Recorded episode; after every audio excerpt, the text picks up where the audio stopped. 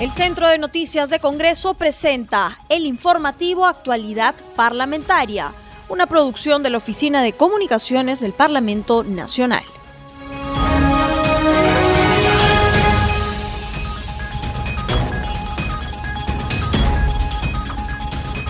¿Cómo están amigos? Bienvenidos al programa Actualidad Parlamentaria, una producción de CNC Radio del Congreso. Este programa se transmite en las regiones de Arequipa, Radio Las Vegas de Moyendo, en Cusco, Huayna Picchu 101.7 FM, en Huánuco, Radio Estudio Mix 105.5 FM, en Junín, Chachapoya, Radio Visión 1070 FM, en Pasco, Corporación de Cerro de Pasco 96.1 FM. Los saluda Rómulo Vargas y los acompañaré en esta jornada informativa.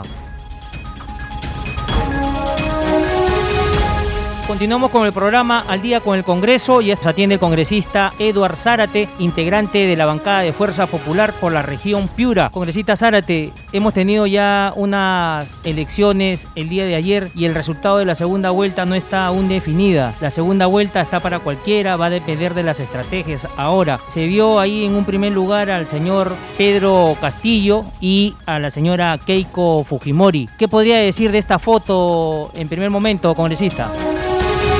Bueno, en principio, reconocer de que se trata dentro de las circunstancias mundiales que vivimos en el Perú de una ola de pandemia, las instituciones han hecho el trabajo que corresponde. Se ha habido una convocatoria electoral, lo que antes era una fiesta electoral. Se ha hecho una participación interesante de un gran número de peruanos que ha tomado la decisión por una serie de candidatos. Y bueno, eh, a esta segunda vuelta pasan definitivamente dos.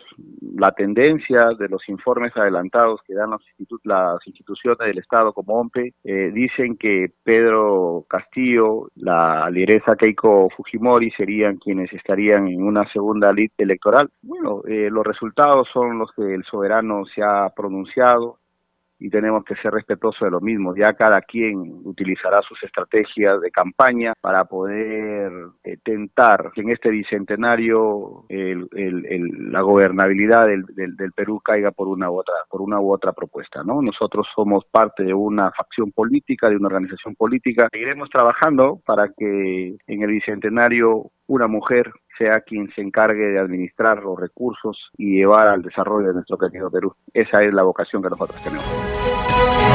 Congresista Zárate, y en torno al tema de la pandemia, ahora se viene una segunda vuelta. ¿Cómo trabajar conjuntamente con todo el equipo de campaña?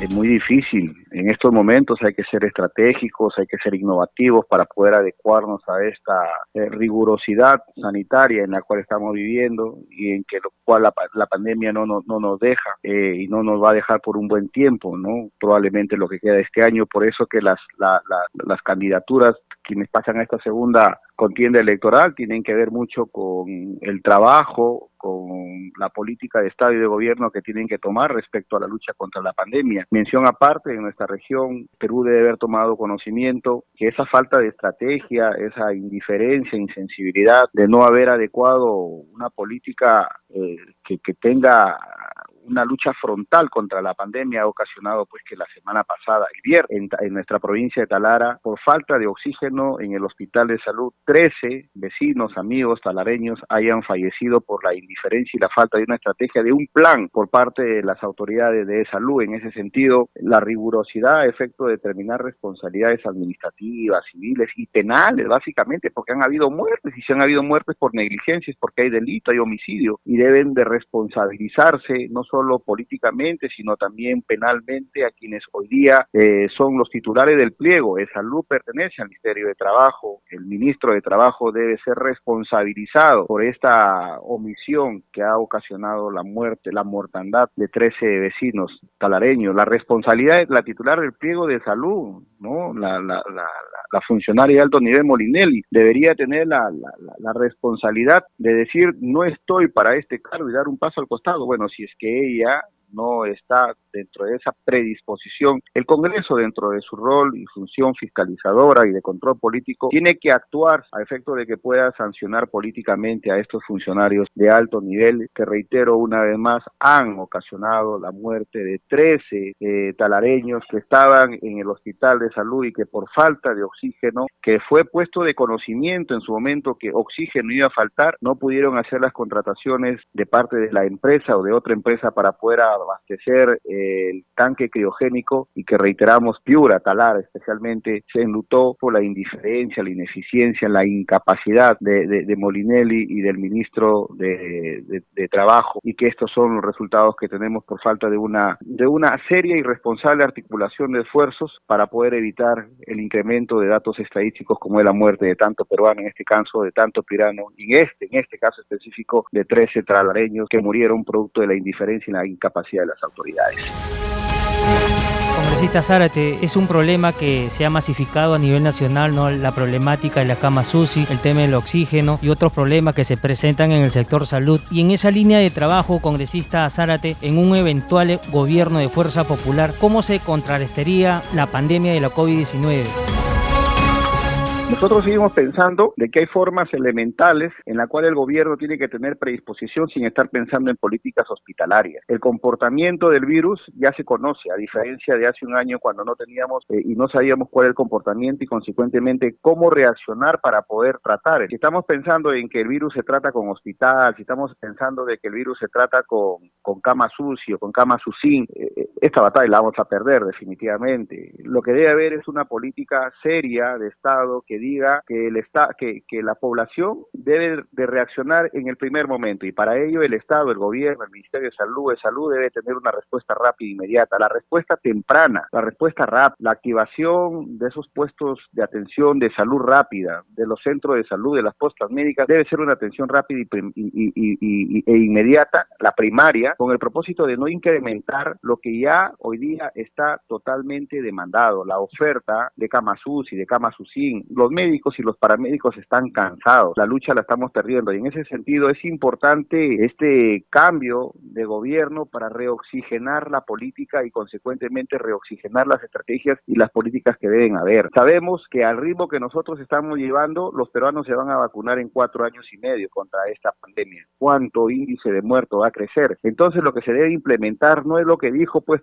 traigamos todo el extranjero. Ustedes recordarán lamentablemente cuando el vacado presidente dijo que íbamos a traer, íbamos a traer de acá de Brasil la, la hoja, la, la, la hoja mentolada, la, la hoja eh, del, eucalipto del eucalipto serrano brasileño traerlo para darle a los que están en nuestra primera línea. Esa es una forma de cómo podamos reaccionar. Además de lo que nos han dicho mascarilla además de lo que nos han dicho oxígeno además de lo que nos dicen distanciamiento hay otras formas elementales. Pongan a funcionar y pongan a elaborar ivermectina que tiene que, que, que, dársele a la población. Tan cuestionada porque cuesta barato y, ayuda porque cura. Tengamos eh, respuestas rápidas e inmediatas además de las recomendaciones que ya se han hecho definitivamente deberían ser parte de una nueva estructura de gobierno a la cual nosotros vamos a ayudar y tenemos la obligación y el deber de decirle de que la vida se va a sostener si es que en cada provincia mínimo tenemos una planta de oxígeno. Si no tenemos planta de oxígeno, el incremento de fallecidos por COVID va a seguir aumentando. ¿Por qué? Porque los pacientes COVID han tomado la decisión hoy de curarse en su casa, de restablecerse en su casa o de morir en todo caso en su casa. ¿Por qué? Porque los hospitales están totalmente demandados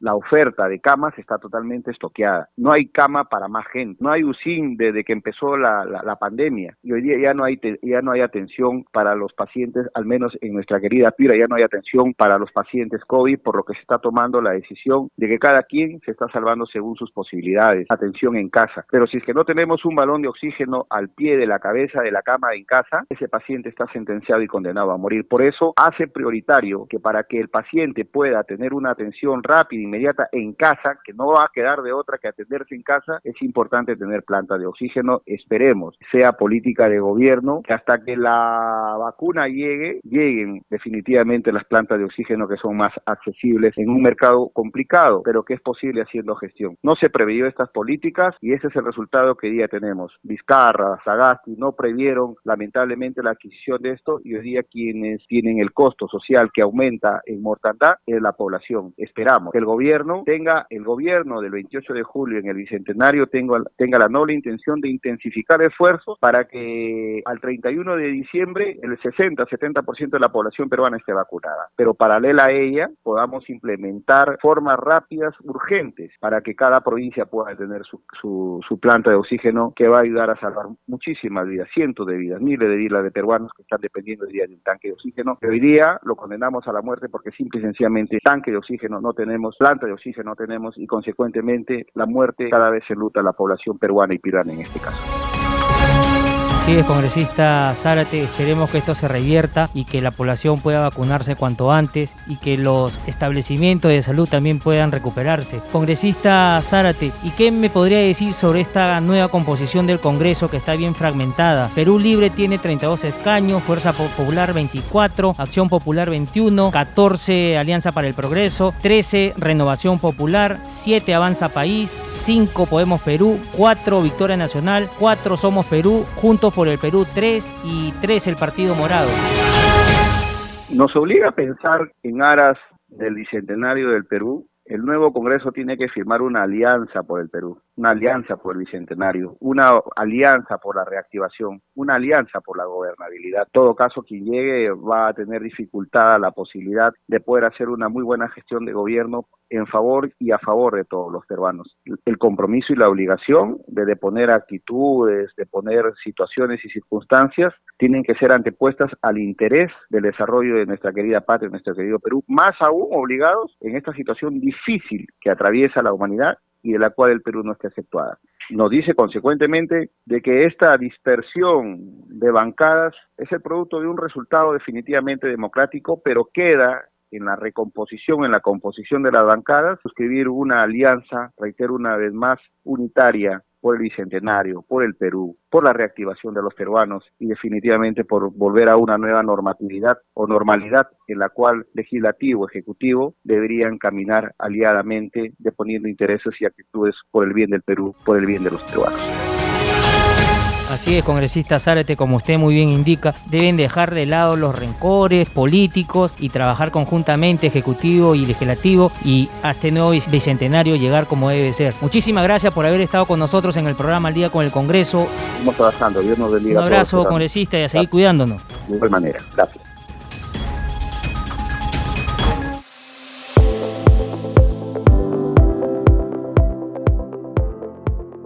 Ahora damos pase a nuestro segmento Congreso en Redes. Tenemos la grata visita de nuestra colega de la multiplataforma del Centro de Noticias del Congreso, Estefanía Osorio, para que nos cuente las actividades de los congresistas en las redes sociales. ¿Cómo estás, Estefanía? Te escuchamos. Muchas gracias Rómulo por el pase. Un saludo especial a todos los oyentes de CNC Radio del Congreso y a todos los que nos escuchan desde las regiones de todo el país. Vamos a conocer algunas publicaciones de los congresistas en las redes sociales. Y empezamos con la cuenta oficial de Twitter del Congreso de la República, quien da a conocer que el Pleno Virtual rechazó con 65 votos en contra la admisión a debate de la moción 14077, moción de censura contra el presidente del Congreso y presidente encargado de la República, Francisco Sagasti. Continuamos con Congreso en redes. En Twitter, la Comisión de Mujer y Familia aprobó el dictamen que regula la cuenta de ahorros de niños, niñas y adolescentes con la finalidad de promover el ahorro y la inclusión financiera.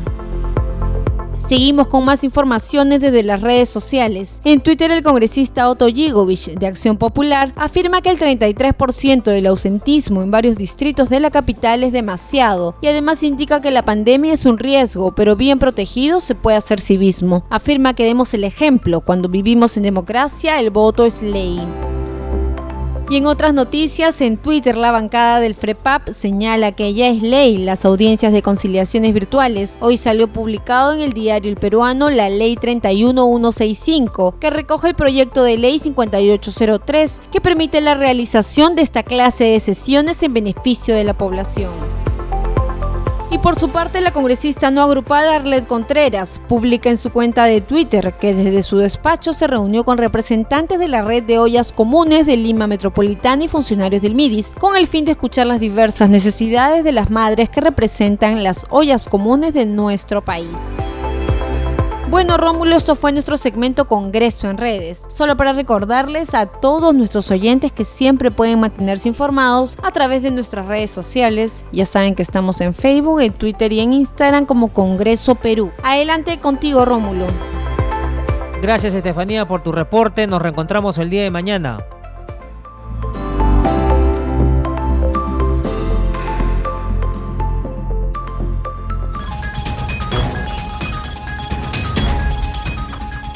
Seguimos con el programa y nos atiende muy amablemente la congresista Carmen Omonte, integrante de la bancada de APP, para conversar con ella sobre este conteo rápido de Ixos Perú que ubica en el primer lugar al candidato presidencial de Perú Libre, Pedro Castillo, en las elecciones generales del 2021, realizada, bueno, ayer, tras obtener el 18.1% de los votos emitidos. Y según dichos resultados, la hija del expresidente Fujimori alcanza el 14.5% del total de votos emitidos también congresista. ¿Qué opinión le merece esta foto electoral?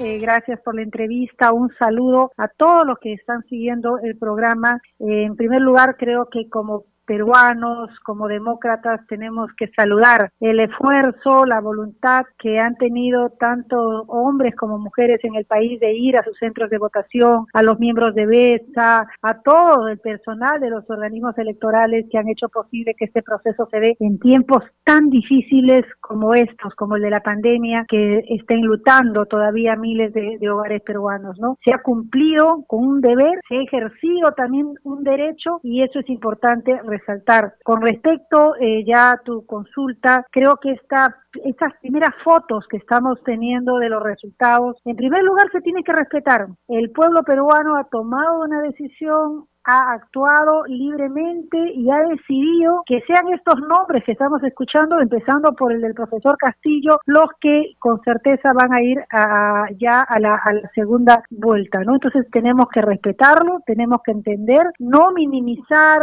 no discriminar, no eh, atacar la, la decisión de, de, peruanos que han definido con su voto que sea así finalmente los resultados. Esperar con prudencia, con serenidad, con tranquilidad, eh, que finalmente se defina. Eh, aparentemente es Keiko Fujimori la que va a llegar este a, la, a esta segunda mm, contienda ya próxima y bien, esperemos que se defina estos, estos resultados y en base a, a ello pues tomar la, la, mejor decisión. ¿no? Alianza para el Progreso ha hecho público hoy comunicado firmado por, por César Acuña aceptando los resultados de estos eh, comicios eh, y sí invocando a que prime siempre el espíritu eh, democrático, los valores republicanos en nuestro país, ¿no? Pero vamos a estar atentos a lo que suceda y siempre buscando el bienestar de los peruanos, sobre todo de los más necesitados.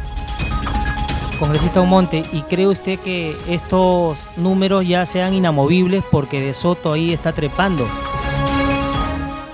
Eh, diferencias realmente estrechas, ¿no? Entre entre los eh, tanto en el señor Hernando de Soto, eh, López de Aliaga y eh, Keiko Fujimori, pero hasta el momento el, la, la, presencia de Keiko Fujimori pues tiene tiene cierta ventaja, pero nada está dicho. Realmente tenemos que esperar eh, cómo se definen este, esta, esta, esta, esta ya este conteo que va a tener que ser con mucho más cuidado. Vienen las actas de los lugares más alejados y por tanto pues eh, se tiene se tiene que tener paciencia. Yo saludo la prudencia tanto de Keiko Fujimori, de Hernando de Soto, de López de Aliaga, que eh, están esperando tranquilamente eh, el resultado y eso es muy valioso. Mi temor como peruana era de que de pronto saliera eh, salieran a decir de que había habido este un proceso que no que no era el adecuado, que se había robado la elección para alguno de ellos, en fin, entonces eso hubiera debilitado bastante este proceso y felizmente no se ha dado, ¿no? Entonces, esperemos con tranquilidad, pero hay algo importante, Rómulo, y ese creo que es un mensaje que tenemos que aprender, escuchar y, que nos sirva de, experiencia no solamente a todos los partidos políticos, a la clase política, a los medios de comunicación, a los opinólogos, a los especialistas, de que realmente se tiene que visibilizar con mayor veracidad, con mayor transparencia las expectativas, las demandas de nuestro país en su conjunto, ¿no? De todas nuestras regiones. Hemos intentado, y creo que había un gran error, eh, básicamente en cuanto a, a los medios, a las encuestadoras, de, tomar decisiones en base a las redes sociales, en base a encuestas eh, telefónicas que finalmente pues no reflejaban la realidad, como que era lo que estaba esperando la ciudadanía y que lo ha manifestado democráticamente en, con su voto el día de ayer. Luisito Monte, ¿ya ha tenido la ocasión de conversar con el señor Acuña en torno a estos comicios? Así es, hemos, estamos en permanente comunicación. Eh, César Acuña es el líder de un partido que hoy está demostrando que mantiene su peso, que tiene una presencia a nivel nacional, se va a tener congresistas electos en diferentes regiones, en momentos tan difíciles, en lo que no ha sido tan sencillo también hacer una campaña, a pesar de que fue invisibilizado lamentablemente por estas encuestas que eh, dieron de favoritos a otros y que finalmente el espacio eh, de atención se quedaba solamente en ellos. César Acuña fue invisibilizado lamentablemente, pero eh, a pesar de ello y recorriendo el país ha logrado y sigue, seguimos todavía esperando el conteo de votos, una presencia importante, ¿no? Estamos entre eh, el quinto o el séptimo lugar eh, dentro de una campaña con tantos candidatos y creo que eso hay que reconocer el esfuerzo que se ha hecho eh, en conjunto, pero sobre todo el esfuerzo que ha hecho César Acuña, ¿no? Él está tranquilo, está sereno, por supuesto preocupado, como todos los peruanos, de que finalmente el resultado final sea en beneficio del Perú. Eso es, eso es lo que más deseamos y eso es lo que también desea César Acuña, ¿no? Que finalmente estos cinco años que vienen por delante sean eh, los mejores para salir de esta crisis, tanto sanitaria como también de reactivación económica y de generación de empleo. Congresista Monte, y cambiándole de tema, hay una composición ya del Congreso, bueno, de hecho que va a ser bien fragmentada. 32 curules tiene Perú Libre, Fuerza Popular 24, Acción Popular 21, Alianza para el Progreso 14, Renovación Popular 13, Avanza País 7, Podemos Perú 5, Victoria Nacional 4, Somos Perú 4, Juntos por el Perú 3 y el Partido Morado 3. ¿Qué opina de este Congreso que se avecina?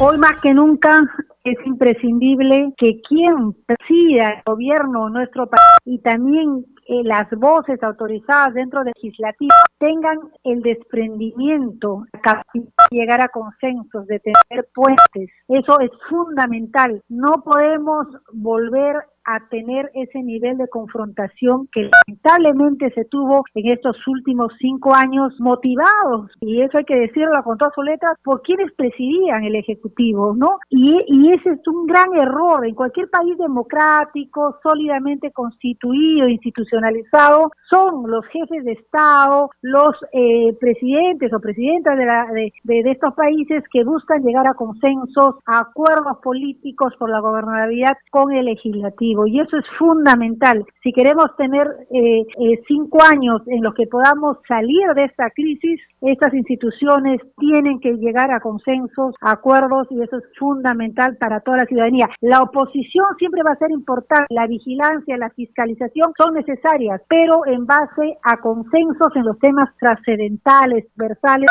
que necesita nuestro país, ¿no? Y más allá del número de bancadas que podamos tener, la presencia de Alianza para el Progreso va a ser una presencia responsable, una presencia eh, que va, en la que la que va a primar la búsqueda del bienestar del país y esperemos que, esa sea la intención de, de todas o por lo menos de la mayoría de las bancadas congresista Umonte, y cambiándole de tema, fuera cual fuera el resultado para el próximo 6 de junio, presidente o presidenta, ¿qué tendría que hacer para superar los problemas que estamos padeciendo de la pandemia?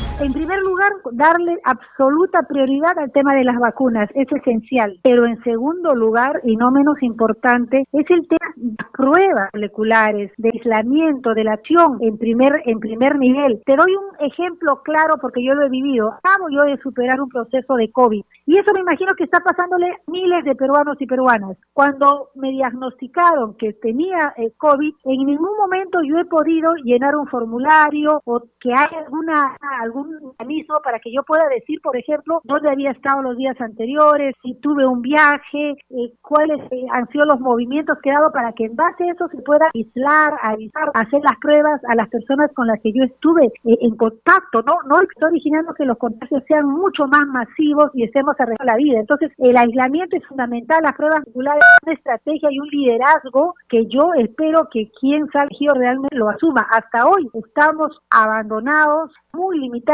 no se está haciendo eficiente y eso lo estamos sufriendo los peruanos. Congresista Omonte, muchísimas gracias por este panorama que nos ha brindado en el programa. Muy amable por haber estado con nosotros en Al día con el Congreso de CNC Radio. Muchas gracias, Rómulo. Ya no hay tiempo para más, no sin antes recordarles que nuestro programa se transmite en las regiones de Ayacucho, Radio Guanta, en Huánuco, Radio Huánuco, en Ica, Radio Star Plus 95.1, en La Libertad TV Cosmos 103.30 FM, en Lima Metropolitana, Radio Eco. Conmigo será hasta la próxima. El Centro de Noticias de Congreso presentó el informativo Actualidad Parlamentaria, una producción de la Oficina de Comunicaciones del Parlamento Nacional. Los invitamos a visitar nuestras redes sociales y sitio web www.congreso.gov.pe.